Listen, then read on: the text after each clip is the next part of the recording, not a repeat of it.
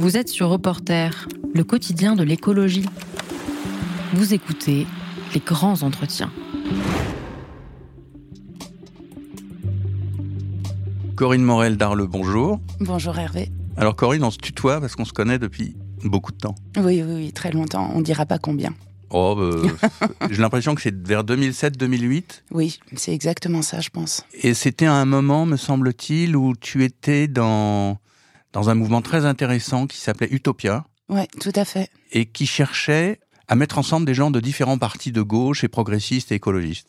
Et y compris des personnes qui n'étaient dans aucun parti avec euh, vraiment une base, un socle idéologique euh, contre euh, trois types d'aliénation de la société moderne, qui étaient la croissance, le rapport à la valeur travail, et j'ai oublié le troisième.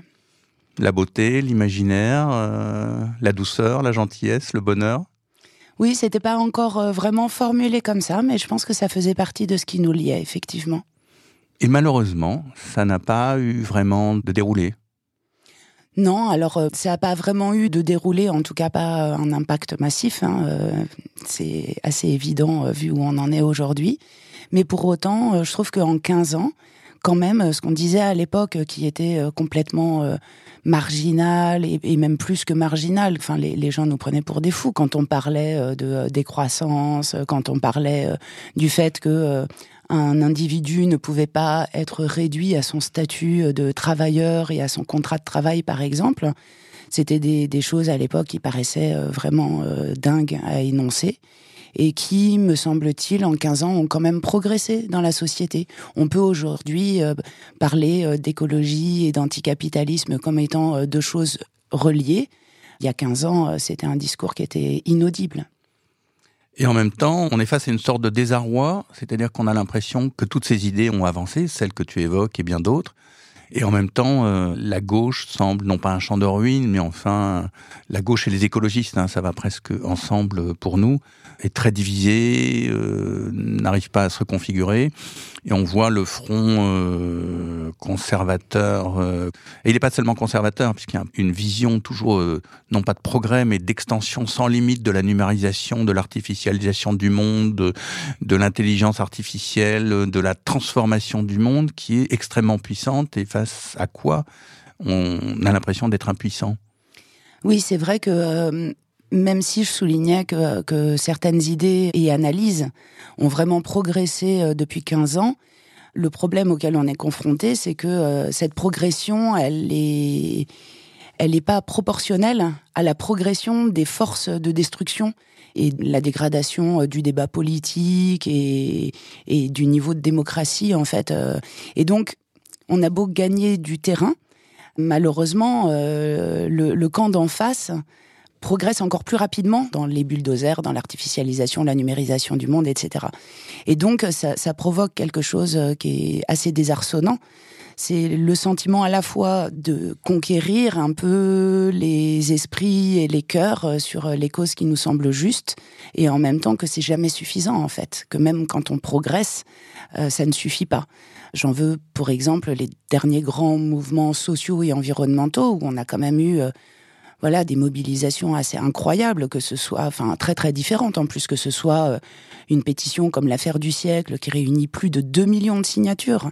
Il y a 15 ans, on n'aurait jamais pensé que ce serait possible, ou on se serait dit, en tout cas le jour où on arrivera à ça, on aura gagné la partie.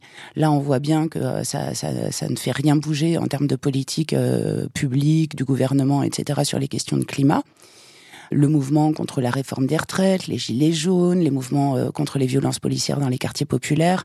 On a des très belles mobilisations, des, gros mouvements sociaux. Et malheureusement, euh, tout ça se heurte à euh, des pouvoirs publics, des institutions, des, gouvernements qui se laissent de moins en moins percuter en fait par ce type de rapport de force-là. Et donc tout ça nous oblige à nous poser, ce qui est toujours difficile à faire, et à se poser des questions qui soient aussi d'ordre stratégique et pas uniquement de constat, d'analyse et de, et de défense de, de ce qu'il y a encore à préserver.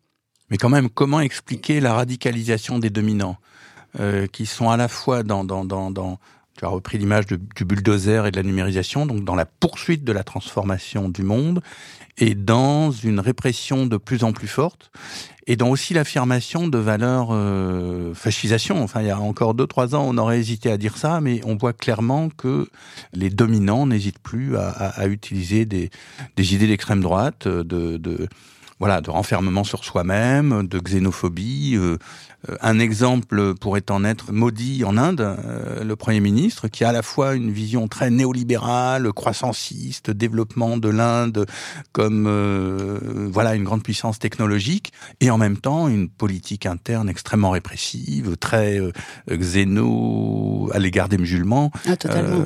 voilà. On a aussi, par exemple, l'État d'Israël et un État avec des forces d'extrême droite et inspiré pour une partie d'entre eux par une vision religieuse totalement délirante qui pousse à la colonisation et en même temps un État qui est très néolibéral et qui développe euh, une vision de, techno, de technophilie euh, euh, extrême. Donc, comment est-ce qu'on fait face, évidemment, dans notre pays où on, voit en Europe la montée de, de l'extrême droite très fort avec l'appui de la bourgeoisie et des dominants Comment on fait face à cette radicalisation des dominants?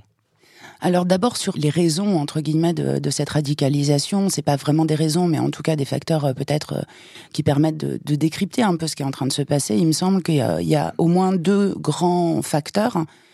Le premier, c'est euh, vraiment le, le, passage à un stade néolibéral des, des États c'est-à-dire euh, des États qui ne se qui ne se vivent plus comme les garants de la solidarité nationale sur des fonctions régaliennes, mais vraiment comme des sortes d'accompagnateurs de la croissance économique et donc uniquement là pour euh, pour apporter de la, de, la régulation pardon quand ça bénéficie à des intérêts privés. Et donc petit à petit on voit euh, ce glissement des intérêts privés économiques hein, qui s'immiscent dans la vie politique hein, et qui prennent le pas sur l'intérêt général. Et pour moi, c'est très flagrant euh, ici même en France sur euh, notamment la question euh, de l'hôpital public ou de l'éducation, qui sont moi les deux choses qui m'inquiètent le plus fortement aujourd'hui en termes de, délabrement des services publics et de l'état dans lequel ça, ça, ça met la société. En fait, hein. le soin et l'éducation, c'est quand même deux choses vraiment fondamentale dans, dans une société. Donc ça, c'est pour moi un des premiers facteurs d'explication. Et puis le deuxième, qui rejoint un peu le premier, c'est qu'il me semble qu'il y a des, des espèces d'effets cliquets dans la dégradation euh, de la démocratie. C'est-à-dire qu'à chaque fois, on a l'impression de passer un cran sur lequel on va pas revenir en arrière. On a beaucoup utilisé cette image sur la question euh, de la vidéosurveillance, de la traçabilité numérique qui est pour moi un exemple typique. C'est-à-dire qu'à chaque fois on franchit un cap, on l'a vu avec la pandémie de Covid, mais on le voit de manière euh, régulière, et on revient jamais en arrière en fait euh, sur euh, la législation antiterroriste, sur les, QR codes qui ont envahi tous les tous les domaines du quotidien. Et donc, bah, comme à chaque fois ça passe finalement, et bah il y a comme une ouverture de vanne qui se fait et euh, qui euh, permet d'aller euh, à chaque fois un peu plus loin. Et puis, bah, tant que ça passe, tant que ça casse pas, eh ben ça se ça se poursuit et les gouvernements s'en donnent à cœur joie. Et je crois que sur la question des nationalismes et d'une forme d'extrême droitisation de nombreux gouvernements, on est exactement là-dessus. C'est-à-dire que tant que ça passe, tant qu'on a en plus des outils de répression, de surveillance qui, sont à disposition, ben, en fait, tout ce qui est possible de faire, on a l'impression qu'ils le font sans qu'il y ait plus de, de garde-fous éthiques, politiques, citoyens. Et d'où l'importance, euh, évidemment, des, mouvements de résistance, quelle que soit la forme qu'ils prennent, parce que finalement, souvent, c'est les, les, dernières euh, barrières à euh, justement cette grande ouverture de vannes. Moi, en France, pour moi, euh, le gouvernement Sarkozy, de Sarkozy, a vraiment été euh, un moment clé sur l'ouverture des vannes, sur les questions de double peine, d'identité nationale. et tout d'un coup, on a, enfin moi j'ai vraiment le sentiment d'avoir vu des personnes qui peut-être avaient un, un, petit fond raciste, hein, mais qui quand même, voilà, essayaient d'éviter de trop le montrer se sentir très autorisé à tenir des propos ouvertement racistes, xénophobes. Et bah, finalement, quand on est adoubé en quelque sorte au plus haut niveau de l'État par des ministres qui se permettent d'avoir des déclarations qui devraient être scandaleuses, mais qu'ils sont ni démis de leur fonction, ni ni mis en cause, bah, ça autorise tout le monde à faire de même. Et ça vaut aussi euh, sur les questions environnementales. Hein, quand euh, Emmanuel Macron fait euh, du jet ski dans une réserve protégée, bah, après tout, ça autorise tout le monde à faire n'importe quoi. Pourquoi notre camp? Parce que maintenant, on en est hélas venu à, à cette position. Je veux dire par là qu'il y a encore une dizaine d'années, même moins peut-être, euh, le mouvement écolo pensait que si on arrivait à convaincre tout le monde, euh, euh, voilà, la, la, la, la, société dans son ensemble comprendrait le drame qui est en train de se produire et l'État bienveillant et soucieux de l'intérêt général, jusque-là mal informé, changerait. On sait maintenant que ça n'est pas le cas on est obligé, hélas, enfin en tout cas c'est mon approche de parler en termes de camp. Pourquoi le camp de l'émancipation, le camp de l'écologie, le camp de celles et de ceux qui savent que le monde est en train de changer et que si l'on veut conserver dans la société planétaire la dignité de l'existence, euh, le respect des uns, des unes et des autres, et le respect non seulement des humains, mais des, de tout le vivant, quoi on n'y arrive pas, semble-t-il? Mais peut-être qu'on y arrive, je ne sais pas. En tout cas, c'est vrai que je trouve assez légitime d'avoir le sentiment qu'on n'y arrive pas, euh, notamment parce que, comme tu le dis, euh, pendant longtemps, je crois qu'on a été nombreux et nombreux à penser qu'il euh, y avait un déficit d'information sur ces questions-là. Et aujourd'hui, euh, que euh, voilà, euh, on a de plus en plus quand même d'informations. alors d'abord grâce à des médias indépendants comme Reporter, et puis maintenant quand même de plus en plus même dans des médias dominants. On voit bien que la, la, question du climat et de la biodiversité notamment sont arrivées, même dans les journaux mainstream. Et on voit bien que euh, le fait d'avoir l'information euh, ne suffit pas euh, à percuter la société dans son ensemble et à faire changer de trajectoire. Il me semble que, bon, d'abord, il y a, tout ce que, je disais précédemment sur, non pas l'inertie des pouvoirs publics, mais leur action contre le climat et la biodiversité, puisque c'est bien là qu'on en est aujourd'hui, lié notamment à, l'influence d'intérêts économiques, mais pas seulement. Mais il y a aussi le fait que on, a une atomisation justement du corps social et que euh, on voit bien qu'on est tous dans un système extrêmement contraint. On, vit tous euh, aujourd'hui et maintenant dans une société euh, capitaliste avec un aménagement du territoire très très particulier avec ces grandes métropoles, des, des, zones rurales dans lesquelles on vit pas de la même manière, dans lesquelles on n'a pas les mêmes possibilités euh, de mobilité, par exemple, et que dans ce cadre-là, interpeller les individus en leur disant qu'il faut euh, qu'ils prennent moins leur voiture euh, pour se déplacer. Moi, vivant dans, dans un, un coin assez isolé de la Drôme, je vois bien que, en fait, ça ne sert à rien de me répéter sur tous les tons qu'il faut que j'arrête de prendre ma voiture parce que tant que j'ai pas d'autres solutions pour me déplacer, je vais pas me, me cloîtrer chez moi, quoi.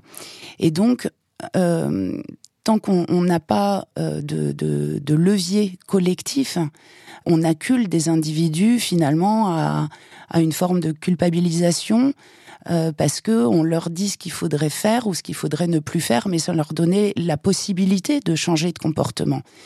Euh, je passe aussi évidemment la question des conditions matérielles d'existence qui font que plein de personnes n'ont pas les moyens d'isoler leur logement ou de remplacer leur voiture ou que sais-je.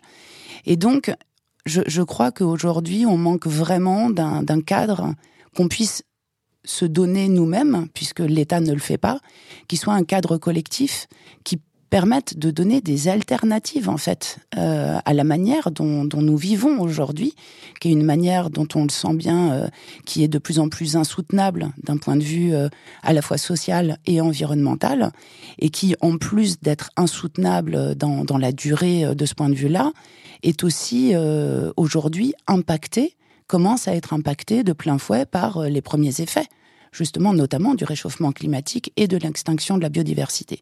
Donc l'un dans l'autre, on voit bien qu'on va pas pouvoir continuer à vivre comme on a vécu jusqu'ici, mais euh, c'est vraiment ces, leviers collectifs en fait qui nous manquent et ce, ce changement de système. Et toute la question pour moi aujourd'hui, elle est vraiment là.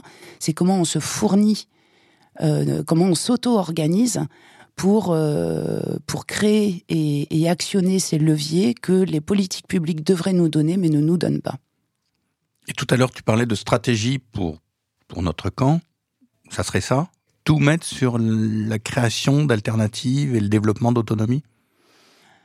Pour moi, moi, j'utilise euh, souvent un outil qui vient de l'éducation populaire que je trouve euh, très lumineux et très utile, qui est euh, le triangle ou le, ou le trépied de la transformation sociale, qui dit en gros, pour opérer une transformation en profondeur dans une société, on a besoin d'actionner simultanément trois types de leviers un levier qui est celui effectivement des alternatives, où euh, j'aime bien reprendre le terme de David Greber qui parlait euh, de préfiguratif, c'est-à-dire tout ce qui préfigure dès aujourd'hui la société dans laquelle on voudrait vivre demain. Donc c'est euh, ça va des, des, des, des ZAD ou des écolieux, des fermes collectives, des cantines solidaires en ville, voilà, tout ce qui permet de, de déjà aujourd'hui de vivre autrement. Ça, c'est le levier préfiguratif. Il y a évidemment et c'est très important aussi le levier euh, des résistances, c'est-à-dire de, de, s'opposer, de se mettre en travers du chemin des forces de destruction. Et donc là, on retrouve toutes les luttes locales qui consistent à, euh, à occuper euh, des champs pour éviter qu'ils soient bétonnés, pour y mettre un entrepôt Amazon, etc. Et puis le troisième levier, c'est celui de la bataille culturelle ou de l'éducation populaire qui accompagne les, les, les changements de mentalité euh, qui accompagne le fait que nos esprits fassent un pas de côté et se décadrent euh, et changent de rapport au monde. Et je crois vraiment qu'on a besoin d'actionner ces trois leviers euh, de manière simultanée. Parce que si on n'a que des alternatives, on l'a vu par exemple sur la question de l'agriculture, depuis les années 70, il existe des alternatives, l'agriculture biologique, l'agriculture paysanne, des communautés qui se sont montées comme voilà par chez moi, Andromardèche on voit bien que les alternatives seules n'ont pas suffi à freiner l'extension des supermarchés, de la grande distribution et de la précarité alimentaire pour une grande partie de la population. De la même manière que si on n'a que de la résistance et euh, que des luttes locales et des ZAD, euh, tant que les esprits et les mentalités euh, ne bougent pas sur, sur toutes ces questions-là, on est condamné à être en permanence en défensif et en plus à subir la répression et, on n'avance pas forcément et on risque de s'y épuiser. Donc voilà, on a vraiment besoin des, trois en même temps. Et pour moi, nos réflexions stratégiques, elles doivent s'articuler euh, sur cette base-là. Alternative, résistance, bataille culturelle, et le rapport à l'État disparaît, le rapport au pouvoir bah, il disparaît pas complètement puisque euh, dans l'absolu, euh, sur ces trois leviers, l'État pourrait avoir un rôle à jouer. Alors aujourd'hui, il le joue plutôt effectivement pour reprendre euh, ce terme dans le camp d'en face, mais euh, dans un monde idéal, l'État serait euh, celui qui fournit le cadre législatif pour que justement des alternatives puissent se développer, pour que les résistances puissent se faire entendre et avoir un impact sur les politiques gouvernementales. Et en matière d'éducation et de bataille culturelle, il est il est pas utile, je crois, de rappeler le rôle que l'État devrait jouer. Donc potentiellement, l'État pourrait être un acteur sur, euh, sur ces trois leviers. Aujourd'hui, il ne l'est sur aucun de ces trois leviers. Donc on peut euh, continuer à se dire que euh, on est sur une stratégie de conquête par les urnes, qu'on joue le, le, jeu de la conquête démocratique par par les élections. et moi, j'y ai longtemps cru. Hein. J'ai quand même passé dix grosses années de ma vie à, me consacrer à ce type de, de bataille électorale institutionnelle.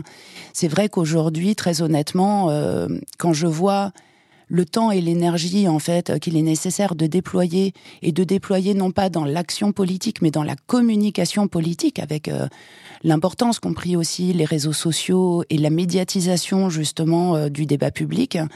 Quand je vois le temps et l'énergie qu'on est obligé d'y consacrer quand on choisit cette voie institutionnelle, il me semble que euh, notre temps et notre énergie sont plus utilement utilisés aujourd'hui sur euh, de l'auto-organisation qui permettent d'avoir un impact immédiat sans faire le pari très hypothétique, me semble-t-il, d'une victoire euh, à la présidentielle, pour dire les choses euh, très clairement. Reporter, le quotidien de l'écologie. Corinne Morel d'Arleux, tu viens de publier Alors, nous irons trouver la beauté ailleurs, sous-titré Gymnastique des confins, aux éditions Libertalia. Et ton travail depuis bah, ce moment euh, où tu as quitté effectivement, euh, enfin quitté, oui, tu as, tu as, tu es passé une autre phase de ta vie et, et moins d'investissement dans la chose politique au sens où on l'entend habituellement pour aller vers l'écriture. Tu as publié plusieurs livres, à la fois des essais et puis on se souvient notamment de plutôt couler en beauté que flotter sans grâce, et puis plusieurs romans, euh, Le gang des chevreuils rusés, La sauvagière, Là où le feu et l'ours. Et en fait, tu, tu, travailles là sur le troisième levier que tu as évoqué, qui est celui de la bataille culturelle. En quoi aller chercher la beauté, ça peut nous aider dans le moment à la fois terrible que l'on vit, et qui reste en même temps confortable. C'est le paradoxe quand même, en tout cas pour les classes moyennes, je ne parle pas pour les, pauvres et les précaires en, France ou dans nos pays qui galèrent vraiment, mais malgré tout, les classes moyennes, qui sont le cœur de ce désarroi, vivent encore à peu près confortablement, mais voient peu à peu ce monde sans les dire, et puis non pas se délabrer, mais se fissurer peu à peu. À quoi ça sert la beauté et comment la trouver? Je crois que euh, ce qui a fait le, succès de Plutôt couler en beauté que flotter sans grâce, c'était euh, vraiment le fait de, mettre des mots sur euh, un désarroi qui m'a poussé des, questionnements, des interrogations, des doutes qui qui, qui m'avaient poussé à écrire ce, ce petit livre qui est sorti il y a quatre ans et le fait que beaucoup de personnes se sont retrouvées en fait dans ces questionnements et, dans ces doutes. Et, là, alors nous irons trouver la beauté ailleurs euh, procède un peu du même euh, du même besoin de de partager ce désarroi sans s'y laisser euh, sombrer, sans s'y laisser couler justement, en témoignant du fait que on peut s'émerveiller du monde tout en s'en inquiétant et que le fait d'aller d'aller chercher de la beauté, de rester attaché à la poésie, euh, de continuer envers et malgré tout à faire preuve euh, de gentillesse et d'empathie, n'est absolument pas quelque chose qui vient comme une marque de, de faiblesse ou comme une marque de, de désintérêt euh, justement du fracas du monde et de tous ceux contre quoi il faut lutter, mais au contraire euh, quelque chose qui peut venir alimenter nos luttes et surtout nous permettre de durer dans ces, dans ces luttes à mener. Euh, moi, en 15 années de, de militantisme, j'ai vu beaucoup euh, de camarades euh, tomber sur le sur le champ de bataille. J'utilise, pardon, des expressions un peu martiales, mais parfois c'est vraiment le sentiment que j'en ai eu. Euh, faire des, ce qu'on appelle maintenant des burn-out militants, mais en tout cas s'y épuiser. Et c'est vrai que le contact quotidien avec euh, la réalité du monde, avec euh, les, les fils d'actualité, avec euh, pas seulement en France, mais, mais, mais, mais aussi quand on regarde ce qui se passe dans d'autres pays, a de quoi décourager. C'est d'une telle euh, noirceur. Euh, c'est tellement effrayant la manière euh, à laquelle se succèdent euh, à la fois les, les, les, aléas climatiques les plus extrêmes, les souffrances humaines, mais aussi la, folie guerrière des, des hommes. Tout ça a de quoi vraiment désespérer et ça me semble même presque une réaction plutôt saine d'être terrifié par ça. Et, souvent, quand on est dans les milieux militants, il y a presque une injonction à la colère ou à la tristesse. Et le fait euh, de, de, de, se réjouir de petites choses est souvent euh, catalogué comme quelque chose de, de, de, dérisoire, de pas très sérieux, euh, souvent de féminin d'ailleurs, comme par hasard.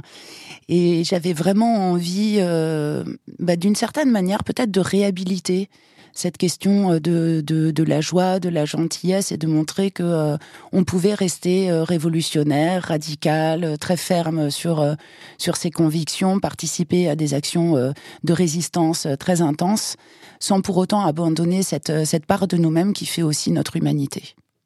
Dans alors nous irons trouver la beauté ailleurs. Tu évoques plusieurs figures, dont une qui est lumineuse, qui est celle de Rosa Luxembourg, qui a écrit des lettres de prison magnifique qui est, alors rappelons rapidement, euh, qui était Rosa Luxembourg. C'était une militante euh, communiste révolutionnaire du début du XXe siècle euh, en Allemagne, dans cette période terrible qui a été la guerre de 14-18 qui a aussi été vécue de manière euh, euh, meurtrière par par par l'armée allemande, par le peuple allemand. Et à la sortie de la guerre, il y a eu une tentative révolutionnaire et Rosa Luxembourg avait été euh, enfermée. Et malgré la dureté de ce qu'elle vivait, malgré euh, son engagement incroyable, euh, c'est une femme qui, qui savait regarder les plantes, qui... Dis-nous quelques mots plutôt que ce soit moi qui le dise. Et en quoi ce personnage, comme d'autres, peut nous éclairer aujourd'hui? C'est vrai que Rosa Luxembourg est peut-être un peu le fil rouge de, de, tout ce livre parce que je la convoque euh, très régulièrement dans le livre, mais aussi dans ma vie quotidienne.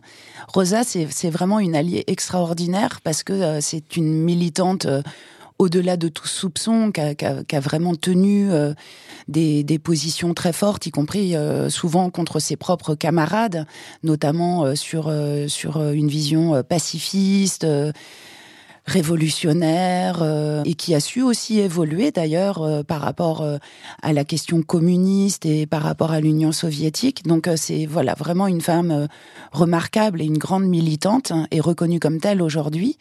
Et ce qui est très intéressant, c'est que dans ses lettres de prison, elle écrit beaucoup à voilà à des amis, à des camarades et alors qu'elle est elle-même dans une situation euh, qu'on pourrait qualifier de, désespérée ou au moins de désespérante, elle continue à apporter du réconfort dans ses lettres et à, expliquer qu'elle euh, regarde la forme des nuages dans le ciel. Euh, elle raconte le sauvetage d'une coccinelle gelée en plein hiver qu'elle qu'elle recueille pour lui éviter la mort. Elle raconte comme elle continue à herboriser donc à recueillir euh, voilà des plantes, des fleurs, des bourgeons. Et tout ça n'enlève absolument rien à la radicalité euh, de son propos, à la force de ses convictions politiques et de son engagement. Donc euh, voilà, c'est une figure que moi je trouve très réconfortante sur ces questions-là, puisque c'est la démonstration vivante que ce que je disais tout à l'heure, que la, la, gentillesse et l'empathie ne viennent rien enlever à la radicalité militante. Rosa Luxembourg, il faut travailler et faire ce que l'on peut, et pour le reste, tout prendre avec légèreté et bonne humeur. On ne se rend pas la vie meilleure en étant amer. C'est une citation de page 53 dans Alors nous irons trouver la beauté ailleurs. Il faut être joyeux, il faut danser aussi, comme disait une autre figure, euh, Emma Goldman, euh, anarchiste euh, des États-Unis de la, de la fin du 19e siècle, qui a aussi une vie militante incroyable. Oui, pardon.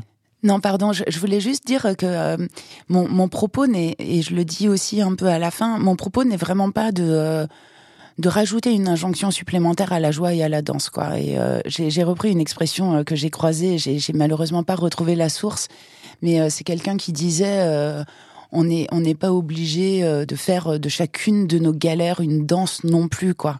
Et il y a des moments où euh, moi-même, euh, j'ai aucune envie euh, ni de danser, ni de chanter, ni que quelqu'un vienne me dire ah mais regarde comme la vie est belle, arrête de te morfondre.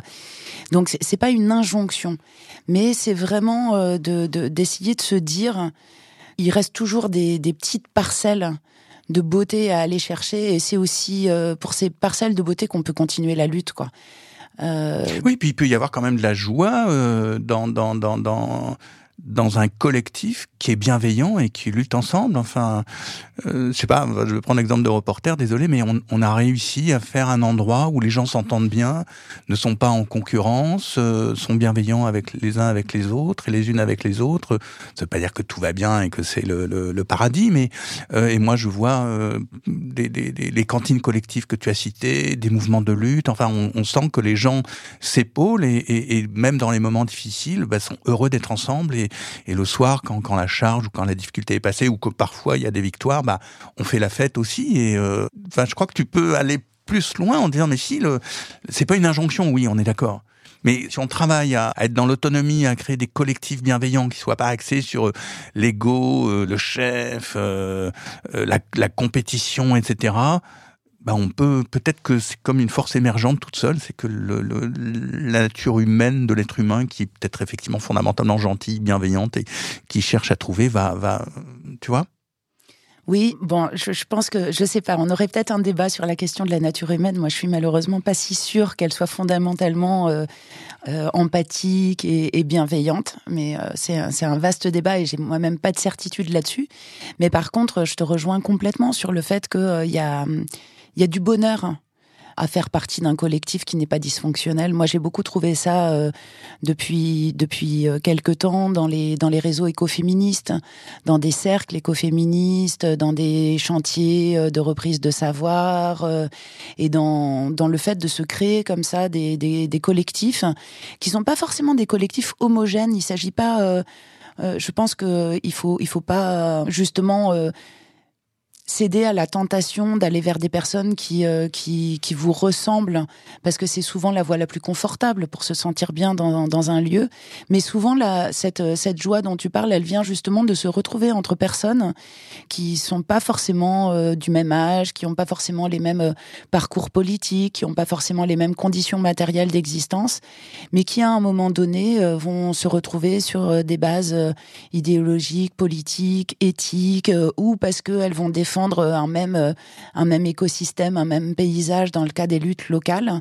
Donc tout ça crée des affinités, des attachements et, euh, et le fait de, de, se, de, se, de se choisir, de se reconnaître, de se retrouver crée effectivement, je pense, des espaces de, de confiance, de douceur, d'intimité, qui, euh, moi, me semble-t-il, aujourd'hui, sont absolument essentiels en fait pour survivre à ce monde calamiteux auquel on, est confronté. Donc on a besoin effectivement de se créer ces bulles, ne serait-ce que pour reprendre son souffle et pouvoir euh, retourner euh, dans, le monde euh, extérieur, conflictuel qui, est le nôtre.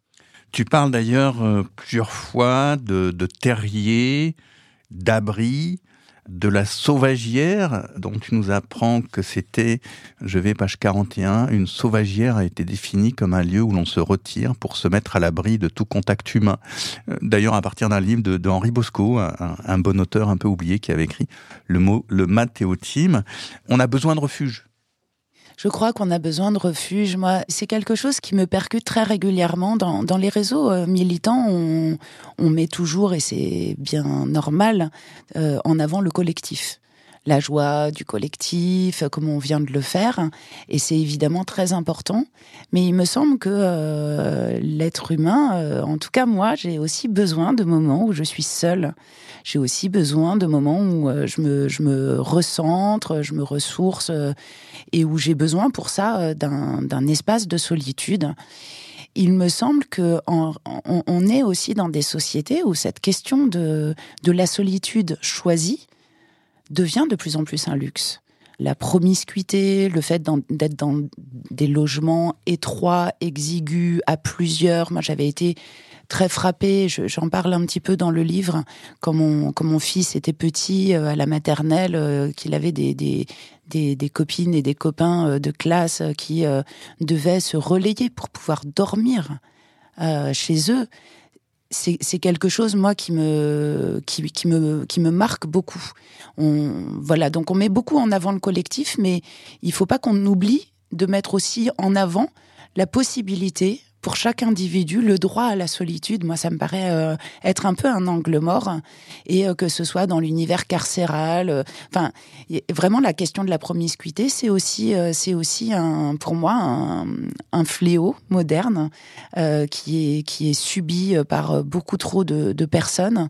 Et donc, voilà, cette notion de, de, refuge, de terrier, d'abri, c'est le fait de se dire que la possibilité à un moment donné d'être seul, d'avoir euh, son espace vital, c'est aussi un droit et auquel euh, aujourd'hui finalement euh, trop peu de personnes ont accès et qui devient une sorte de luxe, comme le fait d'avoir le temps, qui devient un luxe aussi.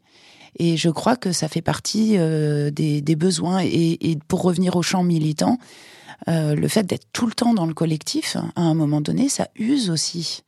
Et on a aussi besoin de, ouais, de moments où on s'extrait, où on reprend son souffle, où on se met un peu au calme et où on digère aussi, où on, on fait mûrir hein, toutes les expériences collectives justement. Et ça, c'est difficile quand on est en permanence dans le mouvement, dans la lutte, dans le brouhaha. Donc, euh, je pense que c'est important d'avoir ces va-et-vient euh, justement cette gymnastique entre les moments collectifs, les moments individuels, entre euh, les moments où on est dans l'action et les moments où on est plus dans, dans, la réflexion ou, ou dans le rien. Le rien aussi est un luxe aujourd'hui dont on a, je crois, cruellement besoin. Reporter. Le quotidien d'écologie. Le rien. Qu'est-ce? C'est une question en fait que je te pose. Hein. On, fait, un entretien là. Le rien, c'est. Pour moi, le rien, euh, aujourd'hui, ce terme-là, il est vraiment synonyme de, de calme, de repos, de possibilité de se reconnecter un peu avec son inconscient, avec euh, qui on est, de, de, se poser, de se poser la question euh, de savoir si on est au bon endroit, au bon moment, si on est heureux, si on a fait les bons choix, et éventuellement, euh, si ce n'est pas le cas, peut-être de faire un pas de côté et euh, de se remettre euh, sur de meilleurs rails. Tu parles du droit au rêve un, moment dans Alors nous dirons trouver la beauté ailleurs, un peu en évoquant d'ailleurs les, les, figures de, enfin les figures, des personnes très vivantes, par exemple Nastasia Martin qui, qui, était venue ici et, qui raconte euh, comment dans, dans le peuple du fin fond du Kamtchatka, euh, les gens rêvaient, euh, en écho d'ailleurs à, Philippe Descola, qui dans un autre contexte, les Atchouars racontaient comment les Atchouars se racontent le rêve. Il faudrait retrouver le, le rêve en fait dans le rien que tu as évoqué, en fait, nous conduit au rêve.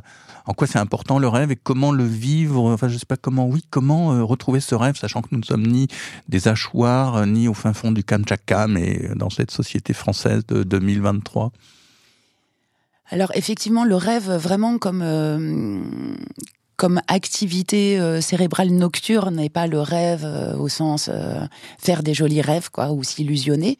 C'est une activité euh, dont on est de plus en plus coupé. Aujourd'hui, euh, on sait que des sociologues se sont penchés sur le fait que la qualité et la durée du sommeil avaient, euh, avaient dégringolé.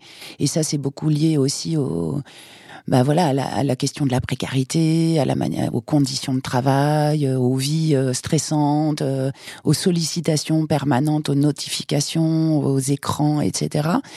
Et donc, c'est vrai que la, on a de moins en moins accès à cette à cette activité qui me paraît me paraît essentielle.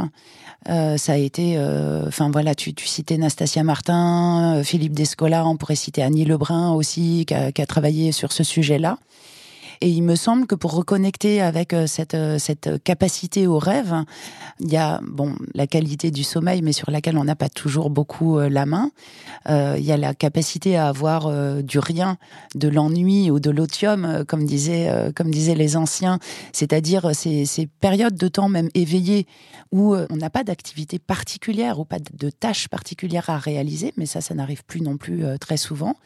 Et puis il y a la possibilité que j'explore beaucoup dans mon livre euh, de la littérature, du roman qui euh, a euh, une fonction pour moi vraiment justement de, de, nous emmener dans d'autres univers, de nous faire vivre des expériences qu'on n'a pas la possibilité de, vivre dans la vraie vie et dans, dans, le quotidien, et donc de décadrer nos perspectives, de nous faire voir le monde par d'autres regards euh, d'autres cultures, euh, d'autres euh, vies. Et, et, ça, je crois que c'est vraiment une des fonctions de la littérature qui aujourd'hui m'apparaît comme étant la plus importante, parce que c'est celle qui permet peut-être, au moins à la marge, de changer un peu notre rapport au monde. Euh, je crois que voilà, quand on est lecteur ou lectrice, on a toutes et tous fait déjà l'expérience d'un roman qui, quand on le referme, nous a modifié. C'est pas forcément spectaculaire, mais euh, fait que euh, on regardera plus jamais, euh, je sais pas moi, un, ours ou une montagne de la même manière. Et ça, c'est des accélérateurs de bataille culturelle, comme on en parlait tout à l'heure. Je crois que c'est aussi des choses qui viennent nourrir l'imagination. On disait tout à l'heure que le fait d'avoir davantage accès à l'information euh, sur euh, le climat, sur la biodiversité, sur les limites planétaires, ne suffisait pas de toute évidence à modifier euh, en profondeur la société. Je crois que c'est aussi parce que euh, l'information ne suffit pas. En fait, l'information, elle est nécessaire, mais non suffisante. On a aussi besoin de venir bouleverser les affects, les perceptions. Et pour ça, tout ce qui vient nourrir notre imaginaire est évidemment très important, d'autant que euh, quand je parle d'imaginaire, c'est pas juste pour euh, pour faire joli. Euh, voilà, je sais que c'est très à la mode en ce moment de parler de la bataille des récits, des imaginaires, etc. Mais ça l'est pour des raisons, euh, y compris biologiques et scientifiques. On sait aujourd'hui que le fonctionnement de notre cerveau, ce qui constitue notre réalité, notre rapport au monde, c'est un enchevêtrement très complexe cognitif qui, dans notre cerveau, vient mêler à la fois des choses qui sont issus de l'observation directe, ce qu'on voit, ce qu'on entend, mais aussi des souvenirs réels ou reconstitués, des rêves, des lectures, euh, des bribes justement euh, d'imaginaire. Et c'est le mélange de tout ça qui va créer, in fine, la trame euh, de ce qu'on appelle la réalité, pas seulement l'observation directe. Et donc, bah, tout ce qui va venir nourrir cet imaginaire qui, qui, qui vient tisser l'observation directe, c'est fondamental. C'est ça qui crée notre rapport au monde. Donc si c'est nourri uniquement de ce que nous serve, euh, de ce que nous sert la culture dominante euh, de euh, vision guerrière du futur, de drones, de taxis volants, de compétition guerrière, bah, naturellement notre rapport au monde il va être imprégné de ça.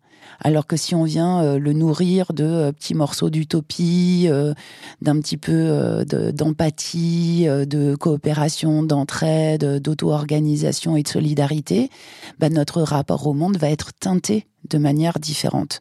Donc, ça suffit pas, mais c'est euh, absolument euh, crucial, me semble-t-il, pour la suite des événements. Corinne Morel-Darleux, dans cet imaginaire, il y a quelque chose de très paradoxal qui se passe en ce moment. C'est-à-dire que ce qui était un imaginaire euh, lancé par les écologistes euh, dans les années 70 est la science-fiction de cette époque, très largement. Je repense toujours à, à, la gueule ouverte de Pierre Fournier, le journal qui annonce la fin du monde. Et maintenant, c'est devenu quasiment une réalité, c'est-à-dire de, de, ce, de ce, cette transformation euh, de la biosphère par le changement climatique, par l'érosion de la biodiversité, par, par mille choses, euh, est en train d'arriver. D'ailleurs, tu le rappelles dans le livre que c'est quelque chose d'irréversible et qu'il faut apprendre à vivre avec euh, cette nouvelle réalité. Et le paradoxe, c'est que la culture des dominants est en train de s'en saisir il y a même là quasiment une injonction du ministère qui nous dit, eh bien, il va falloir s'adapter à un monde à 4 degrés. Comme s'ils avaient renoncé, ce gouvernement et ses dominants avaient refusé à l'idée qu'on pouvait se limiter à 2 degrés euh, Celsius de réchauffement par rapport à l'ère pré-industrielle. Et il développe en même temps cet imaginaire de la catastrophe, mais en récupérant, j'allais dire, le, le, ce que, ce que les, les, les, les pionniers, euh, ceux qui lançaient l'alerte, euh, et pour lui donner une nouvelle tournure. Alors soit dans un imaginaire techno, techno-capitaliste, techno-solutionniste, euh, à la Elon Musk, à la Bezos, à aller coloniser l'espace, etc. Ou soit s'habituer euh, à un univers presque à la Mad Max. Euh, et donc il y a les, les, ministères des armées, par exemple, en France, embauchent, il n'y a pas d'autre mot, payent des écrivains de science-fiction pour raconter Red Team, ces guerres qui nous attendent.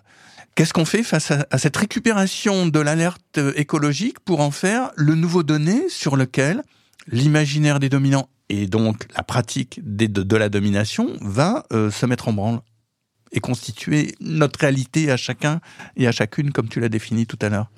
C'est vrai que c'est très déstabilisant ce qui est en train de se passer. Enfin, moi, vraiment, euh, ce, plan d'adaptation à 4 degrés du gouvernement, je ne sais pas comment dire. En fait, ça m'a sidéré c'est-à-dire d'avoir un, gouvernement qui à la fois euh, refuse des, mesures euh, d'une simplicité redoutable comme de euh, je sais pas baisser la vitesse sur autoroute de 130 à 110 km heure mais qui à côté de ça nous propose de nous aider enfin je veux dire c'est en fait c'est absurde c'est complètement fou D'autant que je ne sais pas s'ils réalisent ce que ça veut dire un monde à 4 degrés. J'ai l'impression qu'ils n'ont lu aucun rapport.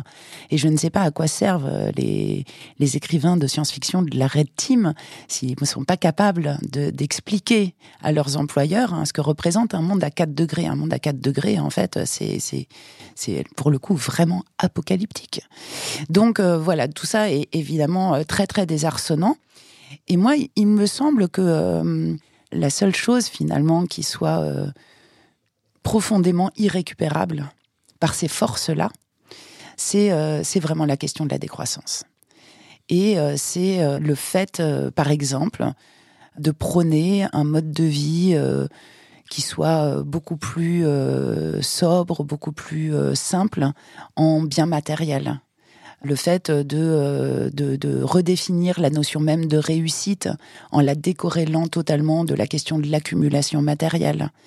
Euh, le fait de euh, prôner euh, la désescalade numérique et technologique. Parce que tout ça, ce sont des choses qui vont contre le développement économique contre les intérêts capitalistiques et qui sont les seules choses que voilà que, ces pouvoirs-là ne pourront jamais récupérer. Alors évidemment, c'est pas la seule raison pour laquelle je pense qu'il faut prôner euh, cette, euh, cette euh, décroissance matérielle. Mais en tout cas, pour répondre à ta question, il me semble que c'est, c'est voilà, en tout cas moi la réponse que, je pourrais y apporter.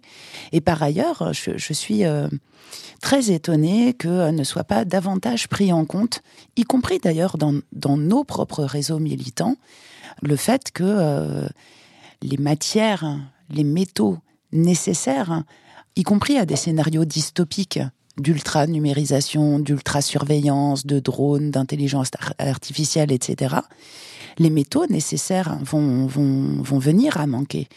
Et donc, euh, on s'inquiète beaucoup dans les milieux technocritiques du développement de tout cet arsenal, mais il me semble qu'on devrait aussi s'inquiéter d'une manière différente de la fin programmée du numérique et des écrans qui ont pris une telle place aujourd'hui dans notre quotidien euh, auquel on a délégué tellement de savoir, de compétences, que le jour où les écrans s'éteindront, même si ça n'arrivera pas du jour au lendemain, eh bien nous serons euh, fort démunis. Et donc il me semble qu'aujourd'hui, commencer à s'entraîner à vivre sans numérique, non seulement euh, est sain, pour tout un tas de raisons, mais en plus euh, n'est pas du temps perdu euh, si on regarde l'état, euh, ne serait-ce que des mines actuellement. Les mines, euh, les, les, gisements de métaux euh, qui étaient les plus accessibles commencent à être à sec.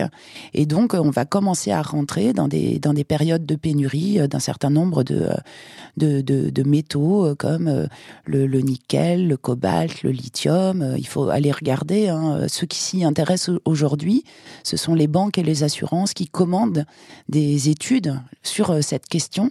Et c'est vraiment intéressant d'aller regarder les, les, les rapports euh, en question. Et ça devrait nous inquiéter, je trouve, beaucoup plus que ça n'est le cas aujourd'hui. Vivre sans numérique, je ne vais pas dévoiler un, secret en disant que tu as un téléphone portable et un ordinateur. Et moi aussi d'ailleurs, mais peu importe. Du coup, qu'est-ce que ça veut dire euh, vivre sans numérique? Bah, Vivre sans numérique, pour moi, ça, veut dire d'abord ne pas accepter euh, l'escalade que ce soit euh, voilà la, la, la 5G, euh, les QR codes, euh, les applications. Il y a même aujourd'hui des applications pour les agriculteurs qui leur disent quelle parcelle aller traiter, à quel moment. Enfin voilà, moi je suis très inquiète de la perte de savoir que ça induit, de essayer de continuer à apprendre à lire des cartes routières pour pas dépendre du GPS, etc., etc. Donc de pas être complètement dépendant de ça. Voilà, moi j'ai un j'ai un téléphone, mais j'ai pas une application qui me dit tout d'un coup de me lever pour faire 100 pas autour de la table parce que j'ai oublié de marcher aujourd'hui, par exemple. Donc on, peut voilà essayer d'avoir au moins un usage un peu euh, encore euh, humain et, sensé euh, de, ces outils-là. Et puis d'autre part, au-delà du téléphone, il y a toutes les applications du, quotidien où on est envahi par l'électroménager, y compris pour des gestes d'une simplicité, voilà que, que, tout le monde peut encore, je sais pas, presser un citron sans sans avoir besoin d'avoir un appareil électrique qui programme le moment où vous allez presser votre citron. J'exagère à peine. Hein. Quand on regarde tous les ans au salon, je sais plus quoi, de les la arts ménagers, de la tech, de je sais pas quoi. Enfin, moi, je, je détecte. J'ai un radar pour détecter les absurdités contemporaines et je cite souvent cet exemple qui fait rire tout le monde et, et pleurer à la fois. on a aujourd'hui des systèmes de reconnaissance faciale pour euh, distributeurs de croquettes pour chats. Enfin, je veux dire, il y a des gens qui passent du temps de cerveau à développer ce genre d'outils qui utilisent de la matière extraite de la terre, qui utilisent euh, de l'argent pour faire du marketing et de la publicité pour des systèmes de reconnaissance faciale de distributeurs de croquettes pour chats. Dans Alors nous dirons trouver la beauté ailleurs, tu émets une idée euh, très provocante. Enfin, je le sais parce que dans un autre contexte, je l'avais expérimenté, je le lis. Les pays du Sud et les plus déshérités, qui sont les premiers à souffrir aujourd'hui, pourraient bien s'avérer paradoxalement les plus expérimentés et les plus alertes quand des pans entiers de notre monde moderne viendront à s'effondrer. L'Afrique euh, pauvre et austère, euh, par contrainte quand même, est notre modèle non, c'est pas c'est pas un modèle et euh, et ça ne sera jamais désirable. On peut pas se comparer, on peut pas baser un projet politique sur euh, sur euh, des, des, des, situations de grande précarité subies. En revanche, c'est vrai que j'ai retiré de, de, certaines expériences à l'international et, et, notamment de, de, de séjours dans le nord-est syrien au Rojava, des réflexions sur le fait que euh, des zones du monde qui sont nombreuses aujourd'hui à euh, expérimenter déjà des situations euh, de dérèglement climatique plus avancées que ce qu'on connaît en France, notamment sur la question de, la sécheresse, des canicules, mais aussi des ouragans, des inondations, qui sont souvent des zones très pauvres avec un accès à l'eau courante ou à l'électricité qui est extrêmement intermittent. Et on voit ça arriver à Mayotte, euh, par exemple, euh, mais, mais aussi euh, parfois en France métropolitaine. Hein, tous les étés, maintenant, on a des villages qui sont coupés de l'eau potable et qui sont ravitaillés par camions-citernes. Tout ça doit, je pense, nous, nous inviter à réfléchir à à quoi ressemblerait une vie, alors je le dis de manière encore plus provocatrice, sans état, sans eau et sans électricité. Alors évidemment, c'est une formule d'exercice mental et politique et, intellectuel, mais ça ressemblerait à quoi euh, une vie sans état, sans eau et sans électricité? Alors sans eau, c'est un peu exagéré, mais... Euh, on irait chercher l'eau à la fontaine à 100 mètres de la maison? Par exemple, ou avec euh, effectivement euh, des, des, des coupures d'eau dans la journée. C'est pas quelque chose. Euh, enfin, je sais que vu, vu de France métropolitaine, ça paraît dingue, mais quand on a un peu vécu ailleurs, moi j'ai des souvenirs gamines en Algérie où on laissait les bassines et les seaux sous le robinet pour le moment où il y aurait de l'eau qui coulerait, et puis on faisait avec ça. Je dis pas que c'est désirable, mais en fait c'est ce qui nous prend au nez. Et donc euh, commencer euh, à y réfléchir pour que euh, ça puisse être vécu de manière décente par le plus grand nombre, le, plus grand nombre possible, ne me paraît pas délirant. Et donc voilà, c'est vraiment pour moi aujourd'hui une source de, réflexion. C'est comment est-ce qu'on fait pour apprendre des situations de précarité subie et arriver à les transformer demain en situation de frugalité euh, qui soit pas euh, catastrophique parce qu'on sait que ce catastrophique là il s'applique toujours aux mêmes catégories de la population et que euh, un des scénarios euh, les plus plausibles aujourd'hui ce soit l'accaparement de ce qui restera d'eau potable, d'air pur, euh, de légumes sains par une petite poignée oligarchique. et c'est ce scénario-là, moi, que je veux à tout prix éviter. Et donc, voilà, commencer à réfléchir dans ces termes-là me paraît, me paraît pas superflu. Et à l'écrire, puisque à l'écrire, un monde frugal, sobre, mais dans une certaine on va pas redire joie, mais où en fait les gens vivraient ensemble bien. Oui, tout à fait. Et, et c'est hum, des choses qui ont existé, qui existent euh, encore. Alors certes, euh, pas avec le confort moderne auquel nous nous sommes habitués, mais euh, il y a plein de parties du monde euh, dans lesquelles on, vit de cette manière-là et où euh, la, différence entre la notion de pauvreté et la notion de misère, entre la notion de, décence et, la notion de, superflu, prennent beaucoup de, de sens en fait. Et c'est vrai que moi j'ai eu la, chance de pouvoir euh, séjourner un peu dans une région montagneuse du centre de l'Inde, euh, qui est une région tribale, qui a été euh, un peu coupée du monde jusqu'à il y a une trentaine d'années, qui est un territoire où qu'on pourrait qualifier vraiment de société agraire, que beaucoup de personnes probablement qualifieraient de de territoire, je sais pas, arriéré, sous-développé. vous voyez, c'est comme, euh, comme disait l'autre, euh, de personnes qui sont pas rentrées dans l'histoire. Euh, et, moi, j'ai vraiment eu le sentiment que ce que je voyais là n'était pas du tout un reflet de notre passé, mais peut-être au contraire un miroir de, notre futur, ou en tout cas d'un futur possible. Et c'est peut-être le seul endroit en Inde où j'ai pas vu d'enfants mendier, où j'ai pas vu de personnes habillées avec des loques. Euh, où euh, j'ai vu euh, des personnes qui mangeaient à leur faim, alors certes sans douche, certes sans assiette et sans couvert, mais je suis pas sûre qu'on était si loin que ça de la possibilité d'une vie sans confort moderne, sans numérique, mais qui reste digne et heureuse. La bataille pour nous, la bataille culturelle, c'est de réécrire l'histoire du futur? Je trouve que c'est une très belle formulation, effectivement. Dans ton livre, et on va finir là-dessus, mais c'est bien parce que ça pourrait, cette discussion pourrait discuter longtemps avec un grand plaisir, en tout cas en ce qui me concerne.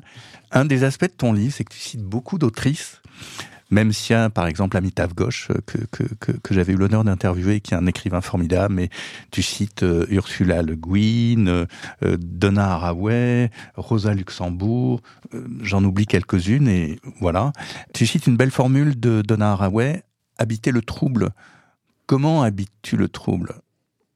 Ton trouble, notre trouble ah, quelle question intéressante et complexe. Je crois que j'habite le trouble d'abord en l'écrivant. Et c'est vrai que je fais référence à, à cette expression de Donna Haraway, notamment en parlant de La Sauvagière, qui est vraiment un roman du trouble et qui, que ce soit en l'écrivant ou j'espère en le lisant a un peu cette, euh, cette fonction d'apprendre à bah voilà, naviguer avec de, de, de l'incertitude, de l'irrésolu, euh, des choses qui euh, sont pas tout à fait articulées, où on n'a pas toutes les réponses au fur et à mesure et où on est obligé de cheminer en acceptant parfois de, de lâcher prise, de tâtonner, d'être désarçonné et que ça n'empêche pas de continuer à avancer dans la lecture ou dans la vie. Donc ça, c'est euh, c'est probablement une manière de le faire. Et puis euh, et puis l'autre l'autre manière, c'est euh, justement voilà cette cette gymnastique des confins, ce va-et-vient dont on parlait tout à l'heure, entre se lancer à corps perdu dans dans la lutte collective, dans l'expérimentation collective, tout en se ménageant des moments de refuge, de terrier et, et de calme. Et je crois que c'est vraiment de cette, ce va-et-vient incessant euh, qui est aussi le fait de naviguer entre inquiétude et émerveillement, qui permet de rester en mouvement en fait, quoi qu'il en soit, envers et contre tout, et de rester surtout euh, debout, vivant et digne. Merci Corinne Morel-Darleux. Merci beaucoup. Reporter est un média indépendant, en accès libre, sans publicité et financé par les dons de ses lecteurs. Pour nous soutenir, rendez-vous sur reporter.net slash don. Reporter. Le quotidien d'écologie.